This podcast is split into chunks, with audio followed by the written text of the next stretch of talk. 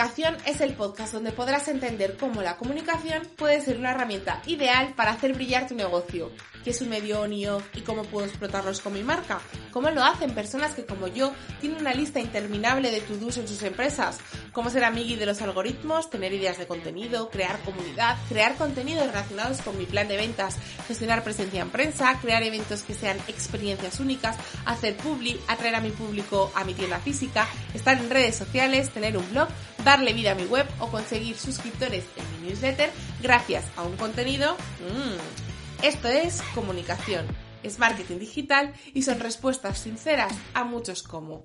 Soy Marta Tomás, emprendedora en Liminicom y he creado este espacio para hacernos el camino fácil, junto a otras voces con las que estoy segura vamos a ejecutar con mucho living.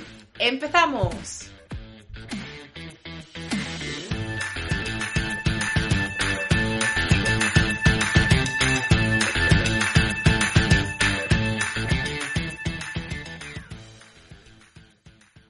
Preguntas cómo puedo afrontar la comunicación de mi marca en una época valle, quédate, este episodio es para ti. Porque sabes qué pasa ahora, ¿no? Llega el verano y puede que tu marca esté en época valle. Si es este caso, yo creo que estos consejitos que vamos a compartir en el episodio te pueden venir súper bien. Es probable que en las épocas donde el negocio, ¿no? Como comentábamos, el verano está más parado, pienses, ¿para qué quiero comunicar si no tengo entrecomillado, ¿vale? Nada que vender.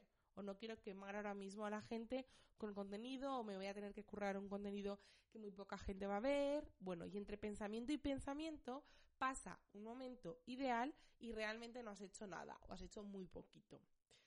Lo sé porque te ha pasado a ti, me ha pasado a mí, y yo creo que nos ha pasado a todos los que estamos escuchando. Pero, como todavía estamos a tiempo de rectificar y de ponernos en modo ejecutor, Vamos a ponernos en modo recordatorio y vamos a pensar que estas épocas donde nuestro negocio está un poquito más parado son épocas ideales para ponernos en modo hormiga. ¿Y esto de modo hormiga? ¿Qué quieres decir, Marta? Aunque mm, puede que tenga un poco por dónde vas. Bueno, es el momento de hacer todo eso que en el ajetreo diario no podemos hacer. Como por ejemplo las analíticas, el contenido nevera, pararse para mirar las cosas con perspectiva, tomarse un descansito, ordenar el contenido por carpetas, porque realmente a todos nos pasa esto que en el día a día hacemos contenido, generamos, descargamos, compartimos y luego, ostras, ¿dónde está esto que ahora me podría servir para explicar esta otra cosa? Bueno, es el momento, lo he dicho antes, para desconectar.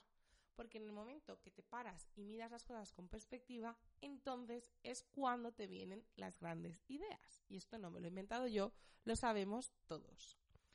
Además, yo creo que en el momento en el que tú paras, descansas y ordenas y miras las cosas un poco con perspectiva, ostras, como que la cosa fluye, ¿no? A mí me pasa mucho eso cuando hacemos los cafés con L, que son unas asesorías gratuitas que tengo aquí en Livinicom, de, ostras, vamos a ordenar. Ay, pues si todo esto lo tenía en mi cabeza, ostras, lo hemos escrito en un papel y como que estoy en modo flow, ¿sabes? Bueno, eh, os contaré de todas formas también lo de las asesorías más adelante porque volverán en septiembre. Pero como no quiero aturullaros con un montón de ideas, lo que he decidido es hacer una lista de siete to-dos que se me han ocurrido para aprovechar estas épocas valle. Y realmente no son to-dos muy largos, porque el primer to-do que tengo en la lista, ¿vale? Es el de descansar. Porque vuelvo a repetir, si te separas un poquito, ves las cosas desde otra perspectiva y vienen las ideas. ¿Vale? Por lo tanto, primer to-do de esta lista de tareas que sustituye los cuadernillos rubio o santillana de cuando éramos más pequeños. Tómate un descanso. Vas a volver con una energy que habrá supuesto una gran inversión. Número 2. Quizá es el momento de crear ese cuadro de mandos que te va a permitir analizar bien qué es lo que está pasando en el día a día de tu marca. ¿Qué puede ser un cuadro de mandos? Un cuadro de mandos puede ser desde un documento Word hasta un documento en la nube que tengas, Drive, iCloud, lo que sea, hasta un simple Excel. Es el lugar donde te recomiendo que eh, por mes a mes vayas apuntando esas métricas que son importantes para tu negocio. En función de tu negocio, seguramente ya hayas ido a 7000 masterclass donde te habrán dicho qué métricas son fundamentales que veas y que estés atento en el día a día, como puede ser el ticket medio, como puede ser el nivel de facturación, como puede ser el engagement en tus redes sociales. En fin, estos son algunos de los ejemplos, pero estoy segura de que tú los tienes apuntados por ahí y simplemente los tienes que volcar en un documento donde luego siempre, mes a mes, puedas apuntar X, X, X, X y puedas reflexionar sobre esos números. El tercer eh, lista de tareas, ¿vale? En ese momento está relacionado con el momento de descanso. Cuando tú descansas te van a venir unas ideas. Esas ideas, por ejemplo, puedes apuntarlas en la aplicación de notas de tu móvil y puedes empezar a plantear el batch content. ¿Qué es eso del batch content? El batch content viene eh, extrapolado del batch cooking. ¿Qué, ¿Qué supone? Supone crear el la, comida que necesitas durante la semana para comer de una manera saludable y no coger lo primero que pilles porque no tengas nada preparado, ¿vale? Pues el batch content es lo mismo. Para que no digas qué narices publico hoy, tienes tu contenido creado al que puedes recurrir en cada momento que sea necesario.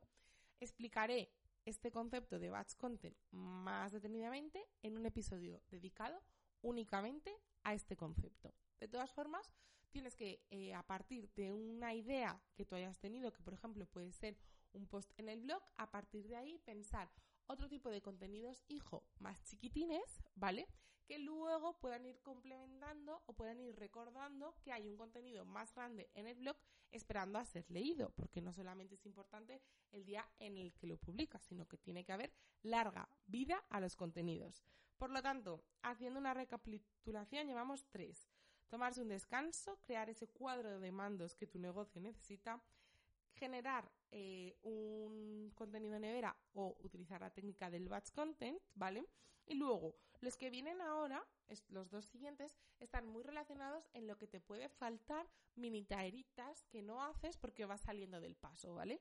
La lista, la tarea, perdón, número 4 es hacer un listado o documento con tus hashtags estratégicos. Para esto, ¿qué te recomiendo? Lorena, de Comunicación, que es una crack de Instagram y del marketing digital, tiene una masterclass gratuita donde explica cómo puedes ordenar y utilizar tus hashtags para tus eh, redes sociales, principalmente Instagram, pero bueno, también te pueden servir otras. Es una masterclass que está súper bien, a la que te puedes suscribir a partir de su página web y la que, de la que vas a salir si te pones en modo ejecutar con un documento donde vas a tener volcado tus hashtags y luego a cuanto a las publicaciones solo vas a tener que copiar y pegar. La quinta tarea también tiene que ver con ordenar las cosas. Muchas veces cuando vamos a hacer el calendario de contenidos nos quedamos secos a nivel de ideas. Y esto suele pasar porque no tenemos las categorías claras. Simplemente pensamos, ay, voy a hablar de mi producto o de mi servicio y luego, jolín, estoy todo el rato hablando de mi producto o de mi servicio. Creando esas categorías de contenido nos va a permitir tener a una comunidad más enganchada porque va a empatizar más con el tipo de contenido que nosotros colgamos y además nos van a surgir muchas más ideas. ¿Qué entendemos por categorías de contenido? Bueno, pues bloques de distintas temáticas, ¿vale? Que van a afectar a nuestra marca o que están relacionadas con nuestra marca. Por ejemplo, si nuestra marca es sostenible, aparte de enseñar nuestros productos sostenibles, tendremos una categoría de contenido que será la sostenibilidad, donde vamos a poder compartir tips y recursos para llevar una rutina más sostenible.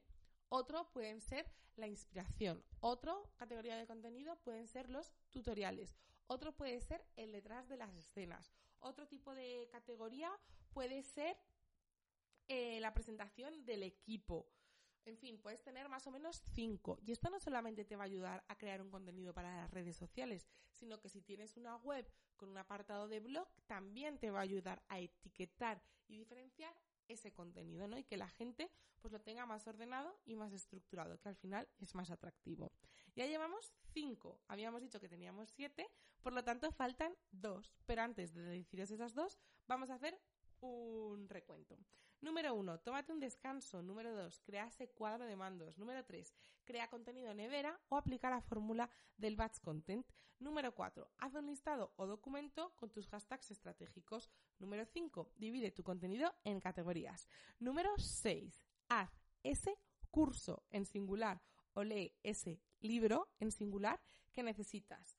entrena tu dedo para no comprar cualquier recomendación que ves y piensas. ¿Alguien por ahí? Yo también soy culpable. ¿Qué necesitas realmente? Necesito aprender más de SEO, de marketing digital en general, manejar WordPress, mejorar mis copies. En mi cuenta, por ejemplo, de Instagram, living.icom, tengo una guía de Instagram donde voy compartiendo el contenido que vale la pena. Igual puedes ir ahí y encontrar ese libro o ese curso único que vas a hacer ese verano y con el que lo que hayas aprendido luego te vas a poner en modo ejecutor.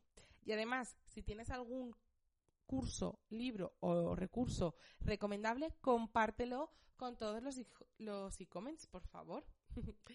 y por último, el recurso número 7 es que quizá es un momento más inspirador, pues igual te vas de vacaciones y te vas a la montaña o a la playa y estás como más reflexivo para crear tu propio manual de marca corporativo. Dentro del manual de identidad de marca que podemos tener los colores, la tipografía, em, las palabras que queremos utilizar, los emojis que vamos a utilizar, el estilo de plantilla que vamos a utilizar en nuestras redes sociales. Puedes crear incluso un mood board, que es un tablero con todas las ideas que dan respuesta a los contenidos que acabo de decir y es una tarea quizá que puedes hacer a modo muy manual y muy inspiradora que realmente esta sí que apetece, ¿no? En, por ejemplo, una tarde lluviosa de verano. Siete tareas os acabo de compartir, muy sencillas, muy prácticas, muy de en el momento que te apetezcan, que realmente cuando venga septiembre, cuando te pongas en agosto a tope de power o cuando tengas que volver porque tú seas de las que para en diciembre, no lo sé, es atemporal también este episodio, bueno, pues hagan que tu día a día sea mucho más llevadero. Hasta aquí el episodio de hoy. Ya tienes tu lista de homework para este verano. Te recuerdo que cada martes hay un nuevo episodio en tu canal favorito de podcast, que puede ser Apple Podcast, Google Podcast, Spotify o Evox. Puedes suscribirte si el contenido te resuena y además si te hace boom boom, puedes dejar una reseña si nos escuchas desde Apple Podcast o Evox. Ya sabéis que lo que hacemos aquí es ir a por todas y comments.